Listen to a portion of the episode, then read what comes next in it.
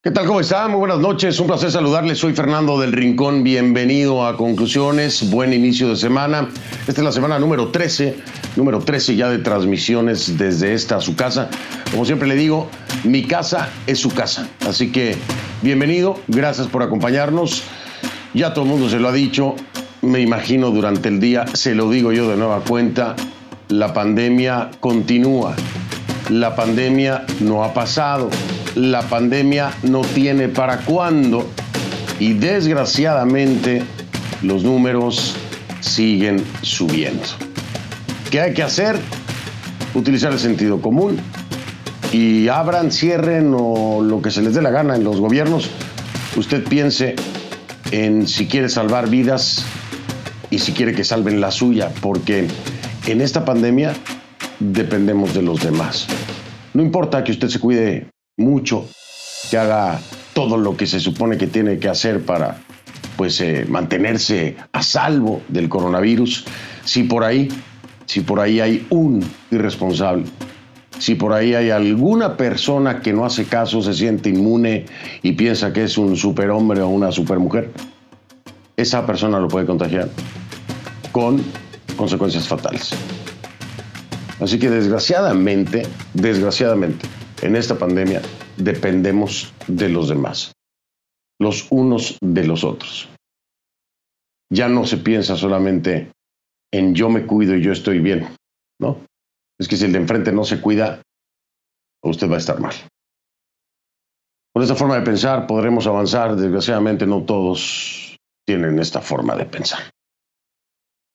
Después de haberle dicho esto, solamente a manera de reflexión, por si de algo le sirve, por si lo quiere utilizar, o si no, pues bueno, mire usted, estaremos con esta pandemia por un buen rato. Iniciamos conclusiones.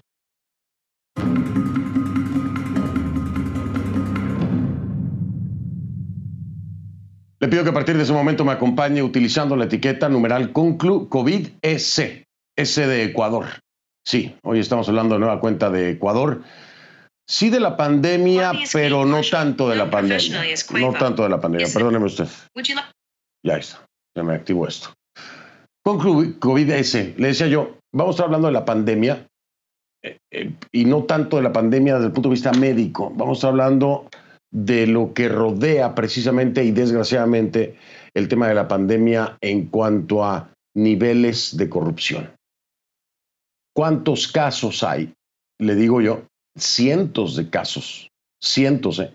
cientos de casos investigados por la Fiscalía Ecuatoriana por corrupción vinculada al COVID. Es decir, gente miserable, porque eso es lo que son, gente miserable, miserable, de lo más bajo, que trató de hacer negocio con la necesidad, la emergencia, la salud, la tragedia y la muerte. De eso vamos a estar hablando el día de hoy. Y que no sabemos, ¿eh? le digo, no sabemos si todavía haya más que, investigar y descubrir.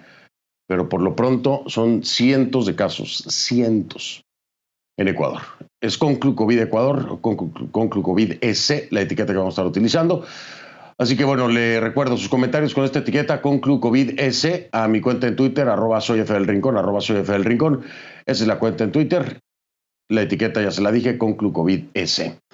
A ver, pero iniciemos. Tras una semana devastadora para Estados Unidos en términos de contagios, este lunes el país empieza otra semana con una perspectiva, créalo o no, aún más crítica, ¿sí? Más crítica.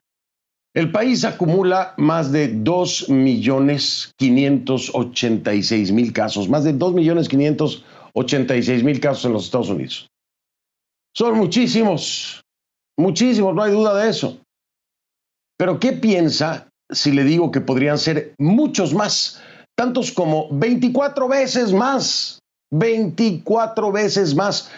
Así podría ser el brote. Esto según una encuesta de los Centros para el Control y la Prevención de Enfermedades, los CDC, por sus siglas aquí en los Estados Unidos. Haga, cuentas, más o menos. Estaríamos hablando de unos 61 millones de contagiados.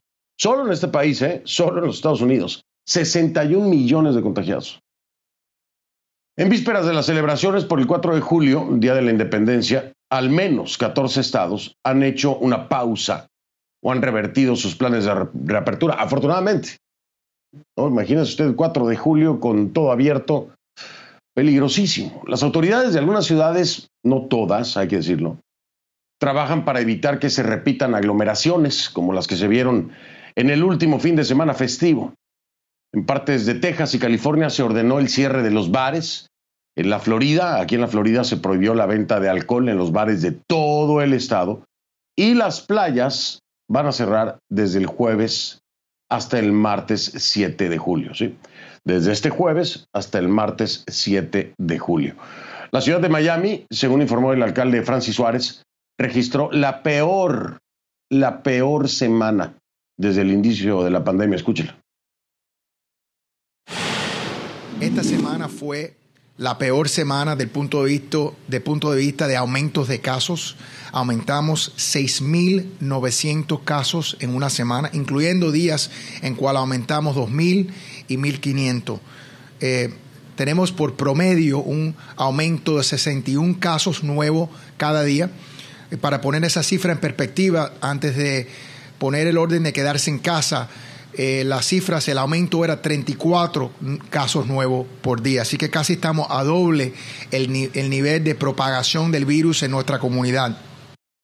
Ahí está. Ahí lo tiene usted. Según el alcalde, la mayoría de los contagios, por cierto, se produjeron en fiestas de graduación y celebraciones en las casas y yates. Es que si usted estuviera aquí, si, si yo le cuento, es, es impresionante la cantidad de gente que el fin de semana hace filas en las marinas para poder salir en sus yates y después ve los yates en, zonas de poca profundidad, los ve hacer un círculo, ¿no? Un círculo. Y entonces empieza la convivencia entre todas las personas de todos los días, porque dirá usted, en el mar están en los yates, están separados, ¿no? Empieza la convivencia en estos círculos y, en el medio como una especie de, piscina marina e, es un desastre. En términos de distanciamiento, en términos de prevención, pero filas, ¿eh? Filas, filas, filas. Vehículos parados esperando para entrar a las marinas. Bueno, eso es aquí en la Florida. Pero en Estados Unidos, también en otros países, los expertos están augurando semanas peores, peores. Ese aumento constante lo vemos en países de nuestra región, por ejemplo Brasil, Perú y Chile están entre los 10 con más casos del mundo y siguen sumando contagios. Perú, Perú ocupa la sexta posición en ese nefasto ranking. Este lunes sumó más de 2.900 nuevos contagios y 187 muertes en solo 24 horas. En solo 24 horas. Más de la mitad de los casos totales se acumulan en la capital, en Lima. Y en otra capital, en la de Colombia, desgraciadamente, digo desgraciadamente porque más o menos iban manejando el tema del coronavirus, pues también ya se da una alta concentración de casos en Bogotá. Aglutina el 30% de las infecciones de Colombia. Y lo más alarmante es que la ocupación hospitalaria superó el 71%. Si se llega al 75%, la ciudad iría a una cuarentena estricta. Esto según la alcaldesa Claudia López. Sin embargo, sin embargo, esa es la alcaldesa, es Claudia López. El presidente Iván Duque no cree, no cree que esa sea la solución. Esto fue lo que dijo. Nosotros debemos entender que no es una opción viable para la sostenibilidad de nuestras sociedades. Sencillamente decir vamos a encerrarnos hasta que aparezca una vacuna. Tenemos que aprender a convivir con este virus y tenemos que ganarle. Colombia, con más de 95 mil contagios, acumula más casos que los que China reconoce oficialmente, ¿no? Pero bueno, más que los que China reconoce oficialmente, ya tiene Colombia 95 mil contagios. Y así, bueno, así, así con aplausos, ¿ya lo escucha usted? Bueno.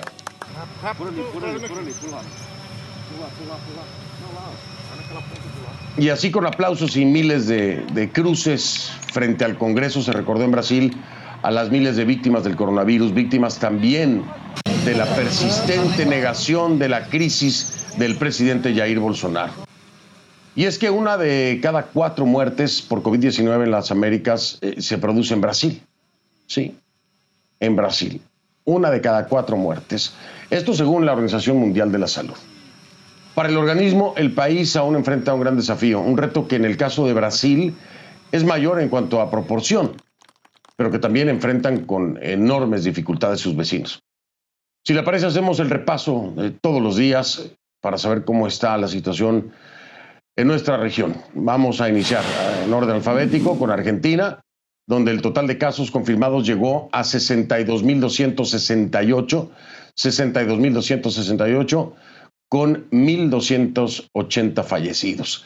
Bahamas permanece en 104 contagios y 11 personas muertas por el nuevo coronavirus. Belice, Belice lleva 24 casos y dos muertes, según el recuento de la Universidad Johns Hopkins. Bolivia reporta 31.524 infecciones y 1.014 fallecimientos. Eso es Bolivia. Brasil, Brasil el segundo país más afectado por casos y fallecimientos, 1.368.195 contagios. Se lo repito, 1.368.195 contagios y 58.314 personas han muerto. De ahí nos vamos a Chile, donde son casi 276.000 casos confirmados y 5.575 fallecimientos. Colombia, Colombia reportó este lunes que el total llegó a 95.043 contagios y 3.223 muertes. Costa Rica informó este lunes que iban 3.269 casos y 15 defunciones. En Cuba, el régimen reconoce 2.340 casos y 86 personas fallecidas, es lo que reconoce el régimen. En Ecuador, el gobierno indica que 55.665 pruebas han dado positivo a COVID-19 y registra 4.502 fallecimientos. De ahí nos vamos a El Salvador. Van 6.173 casos positivos y 164 personas muertas por COVID-19 en El Salvador. En Guatemala son 17.409 casos y 746 fallecimientos. Haití suman 5.847 contagios y 104 decesos. En Honduras, Honduras ha confirmado 18.082 infecciones y 479 personas muertas. Jamaica, en Jamaica los casos alcanzan los 696 y hay 10 defunciones, esto según también recuento de la Universidad Johns Hopkins. Nos vamos a México, país que esta noche confirmó 220.657 contagios, le repito, 220.657 contagios y 27.121 personas muertas. En Nicaragua, la información disponible por la Universidad Johns Hopkins indica que llevan 2.170 casos y 74 personas muertas. Nos vamos a Panamá. Panamá van 32.785 personas infectadas y 620 fallecidas. El gobierno de Paraguay reporta 2.191 contagios y 16 muertes. Y Perú, Perú ya le decía yo, llega a los 282.365 casos y 9.504 decesos. En la isla del Encanto, Puerto Rico, van 7.250 casos y 153 personas que han muerto. República Dominicana han confirmado 31.816 casos y 733 defunciones. Uruguay son 932 contagios y 27 fallecimientos por coronavirus. Y en Venezuela, en Venezuela el régimen de Maduro, el régimen de Maduro reconoce 5.530 casos y 48 personas muertas. Lo repito, de acuerdo al régimen de Maduro. Voy a hacer una pausa, como ya le decía, nos enfocamos en Ecuador, donde se han abierto más de 60 casos por irregularidades, solamente en la adquisición de insumos médicos, pero hay cientos de casos investigados por presunta corrupción vinculada a la pandemia, al coronavirus. Voy a hablar con Germán Rodas Chávez, es el coordinador de la Comisión Nacional Anticorrupción, en vivo desde Quito al regresar.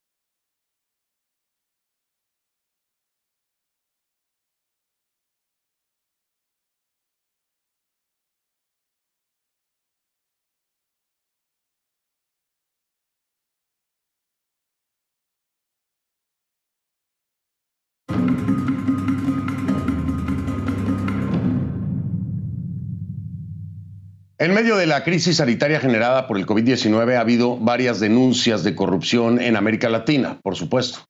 Algunas de ellas ya en manos de la justicia. En diferentes países, ¿no? En nuestra Latinoamérica. Ahora, en Ecuador particularmente, la Fiscalía abrió más de 60 casos por irregularidades en la adquisición de insumos médicos e investiga una presunta estructura criminal asociada a funcionarios, exfuncionarios y empresarios este es un informe de mi colega Ana María Cañizares desde Quito. Ponga atención. Santiago Zúñiga ejerce la medicina desde hace 10 años. Es padre de dos niños y actualmente realiza un posgrado en traumatología. Durante la pandemia, dice, le ha tocado atender emergencias en diferentes hospitales públicos del país en medio de difíciles condiciones. En algunos casos, afirma, tuvo que comprar protección con su propio dinero para evitar contraer el virus y cree que las irregularidades detectadas por Fiscalía y Contraloría durante la emergencia en el manejo de hospitales del país impidieron que el sistema de salud esté mejor preparado. Nunca he dejado de escuchar que en el sistema nacional o falta un insumo, o hubo un sobreprecio, hay un escándalo en una compra eh, hay un medicamento que no ha sido adecuadamente valorado, el personal sanitario no está debidamente remunerado. Entonces, todo esto es una cadena de eventos desafortunados. En las últimas semanas, la Fiscalía y la Policía realizaron allanamientos en hospitales, viviendas y oficinas de funcionarios, exfuncionarios y empresarios, presuntamente vinculados a supuestas redes de corrupción en 27 ciudades. La Fiscalía abrió más de 60 casos por delitos como peculado, asociación ilícita, tráfico de influencias, concusión y otros en contra de la administración pública. Además, la Contraloría indicó a CNN que aprobó 29 informes con indicios de responsabilidad penal e identificó sobreprecios entre 400 y 9 mil por ciento en la adquisición de medicamentos e insumos para los hospitales del Seguro Social, donde afiliados y jubilados como Jimena y Galo se muestran indignados. Se aprovechó de este mal momento que vivimos y no hubo ninguna no tienen ninguna ética para poder hacer bien las cosas. Dolosamente se han robado, mal, mal administrado. Mire, yo, yo tengo poliglobulia por causa de mi enfisema pulmonar. Tengo la sangre espesa. Ya estoy seis meses. Ya estoy morado, creo, no sé, cualquier rato me da un patatús. Eh, si no me mata el COVID, me matan los del seguro. ¿Por qué? Porque no hay atención para los que aportamos. Dentro de los investigados por la Fiscalía constan el expresidente Abdalá Bucaram, dos de sus hijos y su nuera, por presunta participación en la compra de insumos médicos con sobreprecio en los hospitales del Seguro Social. Tras un allanamiento en el domicilio del exmandatario el 3 de junio, la Fiscalía encontró 5.000 mascarillas, 2.000 pruebas de detección de COVID-19 y otros insumos que fueron decomisados y que según el expresidente se adquirieron legalmente e incluso pidió su devolución. La justicia investiga si los Bucaram actuaron en conjunto con Daniel Salcedo, amigo de la familia y empresario procesado por supuesto peculado en este caso, considerado una pieza clave en los contratos irregulares por supuestos nexos con funcionarios de establecimientos sanitarios. Salcedo está hospitalizado bajo fuerte custodia policial en Guayaquil tras un accidente de avioneta en la que pretendía salir del país junto a otros ocupantes, pero se impactó en la frontera con Perú el 8 de junio. Luz María Pico, abogada de Salcedo, dijo a los medios que se están cometiendo violaciones en el proceso legal contra su cliente, quien solo podrá defenderse cuando se recupere y salga de cuidados críticos para colaborar con la justicia. Esto mientras pesa una orden de detención para los dos hijos del expresidente y su nuera que se encuentran en Estados Unidos. Para Bucaram este proceso muestra odio y persecución cobarde en contra de su familia y niega cualquier relación con los hechos investigados. El presidente Lenín Moreno ha calificado como miserables a quienes se enriquecen con dinero público en plena crisis sanitaria y ha pedido mano dura contra la corrupción. El médico Santiago Zúñiga insiste en que los actos irregulares han mermado a la salud, que antes de la pandemia ya estaba, dice, en terapia intensiva. Si comenzamos a sumar cuánto hemos perdido en, capital económico que podríamos haber utilizado para contratación de personal, para compra de insumos, eh, sería otro escenario el actual. La fiscal del Estado, Diana Salazar, ha indicado que la justicia no está trabajando como corresponde y que la lucha contra la corrupción no está siendo firme, pues en algunos casos los jueces no acogen los pedidos de prisión preventiva o se filtran investigaciones que ponen sobre aviso a los involucrados, permitiendo su fuga. Para CNN, Ana María Cañizares, Quito. Gracias, gracias a Ana María Cañizares por este informe, que es más que otra cosa una investigación. Ahora, la fiscal general de Ecuador, Diana Salazar, ha mostrado inconformidad, como ya decía Ana María, por la manera en que varios jueces han procedido en causas por presunta corrupción y otros supuestos delitos relacionados con la pandemia. En una entrevista para un medio local, la fiscal dijo que debemos tener conciencia de que el sistema de justicia ecuatoriano es un engranaje en el cual la Fiscalía dirige la investigación, la policía ejecuta las órdenes y las direcciones que dan las fiscalías. Y agrega, pero son los jueces quienes deciden. En este caso tenemos un mensaje clarísimo. La lucha contra la corrupción no está siendo firme. Por todo ese engranaje, la Fiscalía cumplió, la policía también, y el sistema de justicia representado por los jueces está dando un mensaje a la ciudadanía, que aquellos casos de corrupción, no importa cuánto sea el prejuicio, tiene la posibilidad de que se siga realizando. Esto es lo que dice Diana Salazar, es la fiscal, la fiscal general de Ecuador. El Consejo de la Judicatura, ese es el órgano de supervisión de la función judicial. En voz de su presidenta, María del Carmen Maldonado, ha dicho que el ente, como órgano de gobierno, no interfiere en las decisiones, pero sí ejerce el control disciplinario y dice, somos inclaudicables en ello. Añade que durante 2019 más de 270 servidores fueron sancionados. Se han despachado más de 500 expedientes y destituido a más de 80 funcionarios. El reclamo de la fiscal general de Diana Salazar se enfoca en temas específicos. Asegura que en ciertas causas los jueces otorgan medidas alternativas para procesados por supuestos delitos que, según la Fiscalía, ameritan prisión preventiva. Esto, para la fiscal Salazar, representa un retraso enorme en la lucha anticorrupción, uno que se suma a la imposibilidad de su organismo para nombrar sus propios fiscales.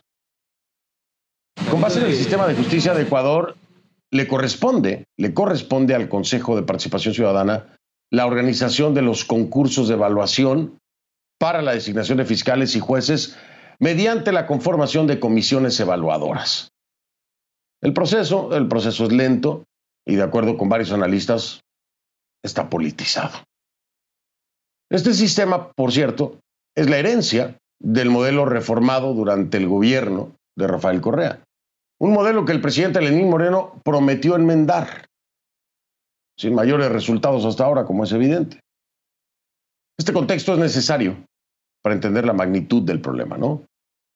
De acuerdo con datos oficiales, hay 58 investigaciones por posible corrupción relacionadas con la pandemia en más de 20 ciudades. Es por ello que la Fiscalía y el país piden celeridad judicial. Según la fiscal Salazar, la Fiscalía recibe un promedio de 950 denuncias diarias, pero hasta finales de mayo tenía un déficit de 538 fiscales en todo el país. Entonces, bueno, ¿cómo darle salida a todas estas denuncias? ¿Cómo prosperar en estas circunstancias? ¿Cómo hacer justicia, no? Bueno, es parte del debate en el país y, es otro tipo de, de pandemia, ¿no? ¿Por qué le digo que es otro tipo de pandemia? Porque la corrupción en el medio de una pandemia cobra vidas. Ese es el peor escenario. Y es una realidad. Es decir, no es solamente la pandemia del COVID-19, es que al haber corrupción se está jugando y se están cobrando vidas humanas por eso, por la corrupción. Así que se cobran de parte y parte de una pandemia viral y de una pandemia completamente humana. Vamos a hablar de este tema con mi invitado.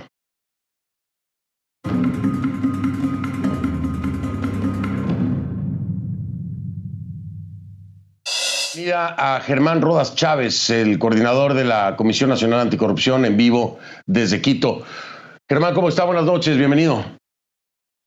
Buenas noches, Fernando. Gracias por la invitación. Un gusto estar con usted. Al contrario, mil gracias a usted por aceptarla en un tema tan complejo. Llevo aproximadamente, ahora le voy a decir, llevo aproximadamente un mes eh, haciendo investigación eh, precisamente sobre los casos de corrupción y cuántos eran. Eh, lo primero que, que detecto es que hay casos de corrupción vinculados a COVID, pero empiezo a ver el volumen de los casos de corrupción y es, es impresionante la cantidad de denuncias que hay y de presuntos actos de corrupción en sobreprecios y, muchas cosas que usted conoce. Y es donde digo, a ver, aquí hay un problema mucho mayor. Porque si bien es cierto que desgraciadamente hay miserables en todo nuestro planeta, el volumen es impresionante. El volumen de casos de corrupción vinculados a COVID es una cosa escandalosa. Yo le pregunto, le pregunto, Germán, ¿por qué? Por un sistema de justicia que no está garantizando, valga la redundancia, que se haga justicia. ¿O, o, o por qué? ¿O por el esquema de funcionamiento, de contrataciones, de, de ventas? ¿A qué lo atribuye usted, Germán? Hay un sistema, hay un problema sistémico respecto de la corrupción en el país y creo que en el mundo. De tal manera que se involucran todos aquellos factores que usted acaba de señalar. Una justicia que es fácil de ser comprada, una fiscalía que no puede actuar porque no tiene los instrumentos necesarios, un Congreso, una Asamblea Nacional que se olvidó de fiscalizar, de tal manera que se entrelazan una serie de factores. Pero déjeme decirle algo. La Comisión Nacional Anticorrupción, que no es una ONG, que es una estructura de la sociedad, no está un centavo al país, que no de, depende de nadie, ha hecho denuncias sobre el tema que usted está tratando esta noche, es decir, es seria con lo que significó el, el COVID y significa todavía. De alguna manera lo anticipamos hace un año, diciéndoles algunas instancias del poder del Estado ecuatoriano, hay sobreprecios en mascarillas, hay sobreprecios en insumos médicos, por lo tanto, y en medicinas, hay que actuar. Junio del año pasado, la primera denuncia, en septiembre ante la Contraloría y en noviembre ante la Fiscalía. Tuvimos que esperar que llegue la pandemia para que la red está funcionando. Una red que se inició en el gobierno anterior, cuyos tentáculos siguen actuando ahora. De tal manera que hay, hay varias explicaciones para poder comprender la gravedad, la circunstancia tan difícil y esta pandemia de la que usted habla. Esta pandemia que corroe el alma, que corroe la conciencia, que nos afecta y que nos duele. Ciertamente eso es lo que está pasando. ¿Qué hemos dicho nosotros en Fiscalía? Hace un año. Voy a ser muy puntual y muy claro. Pues aquí hay un grupito. Este es el grupo de Guayaquil, señores. Aquí está el grupo de Guayaquil organizado. Señores, aquí está el grupo de Quito, seis grupos organizados de asalto al país. Hay que actuar sobre ellos. Ahora están actuando. Muy bien la fiscal. Han caído dos grupos, faltan cuatro todavía. Aquí están los grupos completos. Es que en época de pandemia se notó la circunstancia, se notó con, más, con mucha más eh, energía, de por decir de alguna manera, porque robaron todo lo que pudieron. No había conciencia y evidentemente salió lo más feo de lo que significa la, la actitud humana frente a la realidad que estamos hablando.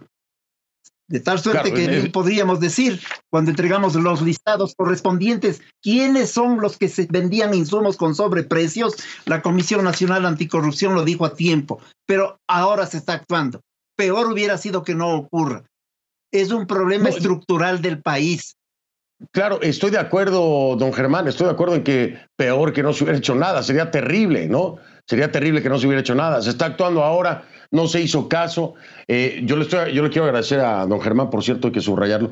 Don Germán no está puntualizando ni dando nombres. ¿Por qué? Porque hay investigaciones en proceso, etcétera. Y esto puede complicar también muchas cosas. Así que don Germán, conociendo el tema legal, está hablando en términos generales para no puntualizar y yo se lo agradezco, esto es muy importante. Pero voy a hacer una pausa, ante don Germán, todo, para regresar. De todas formas, debe decirle una cosa, Fernando. Ante los organismos competentes hemos entregado nombres y apellidos, eso sí. Claro, porque no, la Comisión no, no, Nacional claro. de Corrupción actúa así. Sí, sí, me queda claro. Yo lo estaba diciendo en términos televisivos. Es, don Germán Rodas Chávez no está dando nombres porque hay procesos abiertos e investigaciones que puede, una declaración de don Germán puede complicar esos procesos, ¿no? Por eso es que no está dando nombres específicos, pero en el documento están los nombres y apellidos de cada una de estas personas. Ahora, don Germán, voy a hacer una pausa, pero voy a dejar en la mesa algo que, que es cierto. A ver, la Comisión Nacional Anticorrupción alertó, no se hizo caso, ahora fue imposible obviarlo, se está actuando. Pero la propia fiscal dice, pero espérame, es que aquí nosotros estamos haciendo el trabajo, la policía está haciendo el trabajo, pero los jueces no están haciendo su trabajo. Entonces tenemos una cadena de responsabilidades que está rota, está rota y no importa lo que haga la Comisión Nacional Anticorrupción, no importa lo que haga la Fiscalía, no importa lo que haga la policía, si al final de cuentas los jueces no están cumpliendo con su trabajo. Quiero saber si usted está de acuerdo con lo que está diciendo la fiscal y qué tan grave es esto. Porque así, así no importa. No importa lo que se haga, porque al final de cuentas el resultado va a ser regresar a su casa. Aquellos que debieron regresar, pero a una prisión. Voy a hacer una pausa, regrese usted con don Germán Rodas Chávez, es el coordinador de la Comisión Nacional Anticorrupción en vivo desde Quito. Ya vengo con.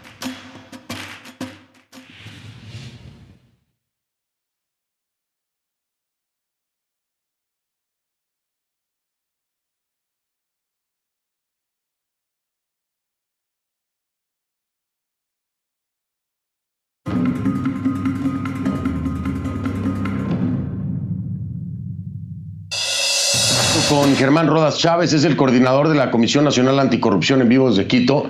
Don Germán, le decía yo, la fiscal eh, ha hablado, y a mí me, parece muy chocante, me parece muy fuerte lo que ha dicho la fiscal, no sé si lo interpreten eh, de la misma forma en Ecuador, pero que la propia fiscal se esté quejando de que el trabajo a nivel jueces no se está haciendo, pues es, es un sistema de justicia quebrado, don Germán. Entonces, el trabajo que haga la Comisión Nacional Anticorrupción, la denuncia que haga, el seguimiento que pueda hacer eh, la Fiscalía, que le hagan caso, que se haga la investigación, que llegue la policía, que se hagan las pesquisas, etcétera, y que llegue un juez y que no se esté haciendo, ¿de qué sirve todo esto, don Germán?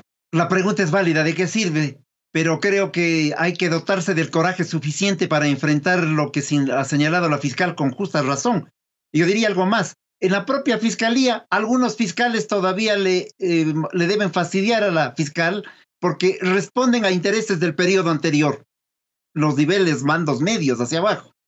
El Congreso o la Asamblea Nacional no hace leyes para enfrentar la corrupción, no hace nada, es parte de la corrupción más bien.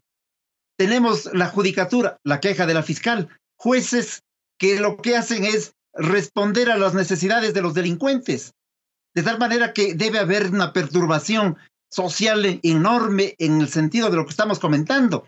¿Qué hacer frente a ello? La organización de la sociedad civil para seguir insistiendo. Pero ciertamente que es lamentable que una estructura inmoral, amoral, que funciona a manera de una red que le va envolviendo al Estado como tal, sea la que actúe para beneficiarse en su propio provecho. Eso es lo que hemos mirado a propósito de traficar con el dolor, con, el, con las necesidades de la gente en un momento de pandemia.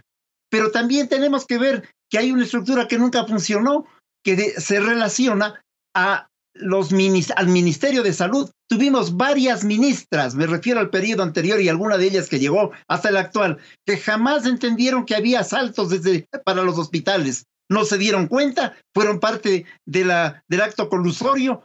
Hay una crisis institucional gravísima en el país en materia de corrupción.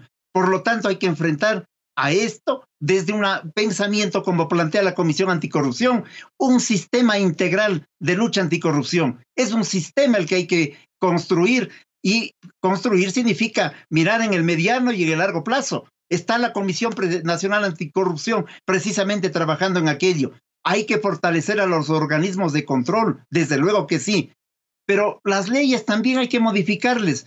Mire usted, eh, Fernando, hay la ley que, que dice relación con la contratación pública. La contratación pública ha terminado siendo traje a la medida para la delincuencia organizada que asaltan los dineros del pueblo ecuatoriano. De tal manera que allí hay que actuar con firmeza, con energía.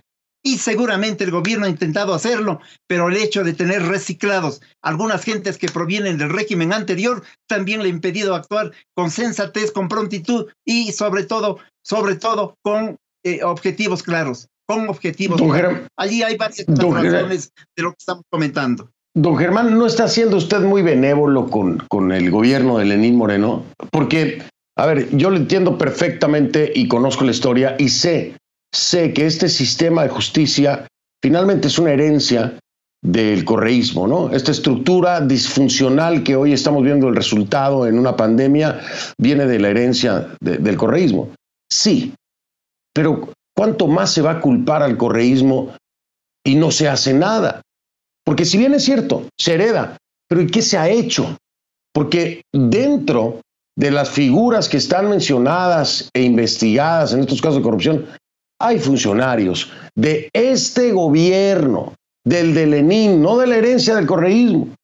Esto es, esto es una continuación en la que el Ejecutivo no ha sabido o no ha querido tomar acción y hay funcionarios de esta administración que están involucrados en esto. Entonces le, le pregunto, Aquí hay una responsabilidad compartida. Si el Ejecutivo no tiene la disposición, ¿cómo puede hacer una Comisión Nacional Anticorrupción para poder enderezar el camino, para poder crear una estructura anticorrupción, si desde el Ejecutivo se está aún permitiendo el funcionamiento de una estructura correísta?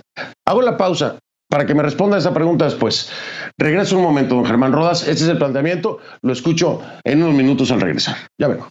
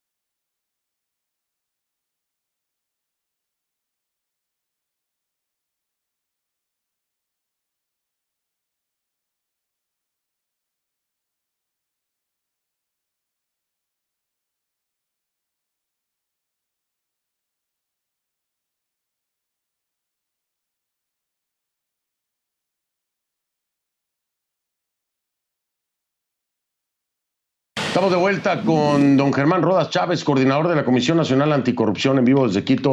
Y ya le decía yo, don Germán, pues esto es continuación, sí, esto es herencia, sí, este, pero y entonces, si desde el Ejecutivo tendría que haberse corregido esto, don Germán, no se ha hecho todavía. ¿Qué tanto se puede seguir culpando a la administración anterior? No soy benévolo. La Comisión Nacional Anticorrupción le pidió al presidente en carta pública que no era posible que siga el ministro de Economía que se preocupaba de pagar deuda externa antes que tender al país.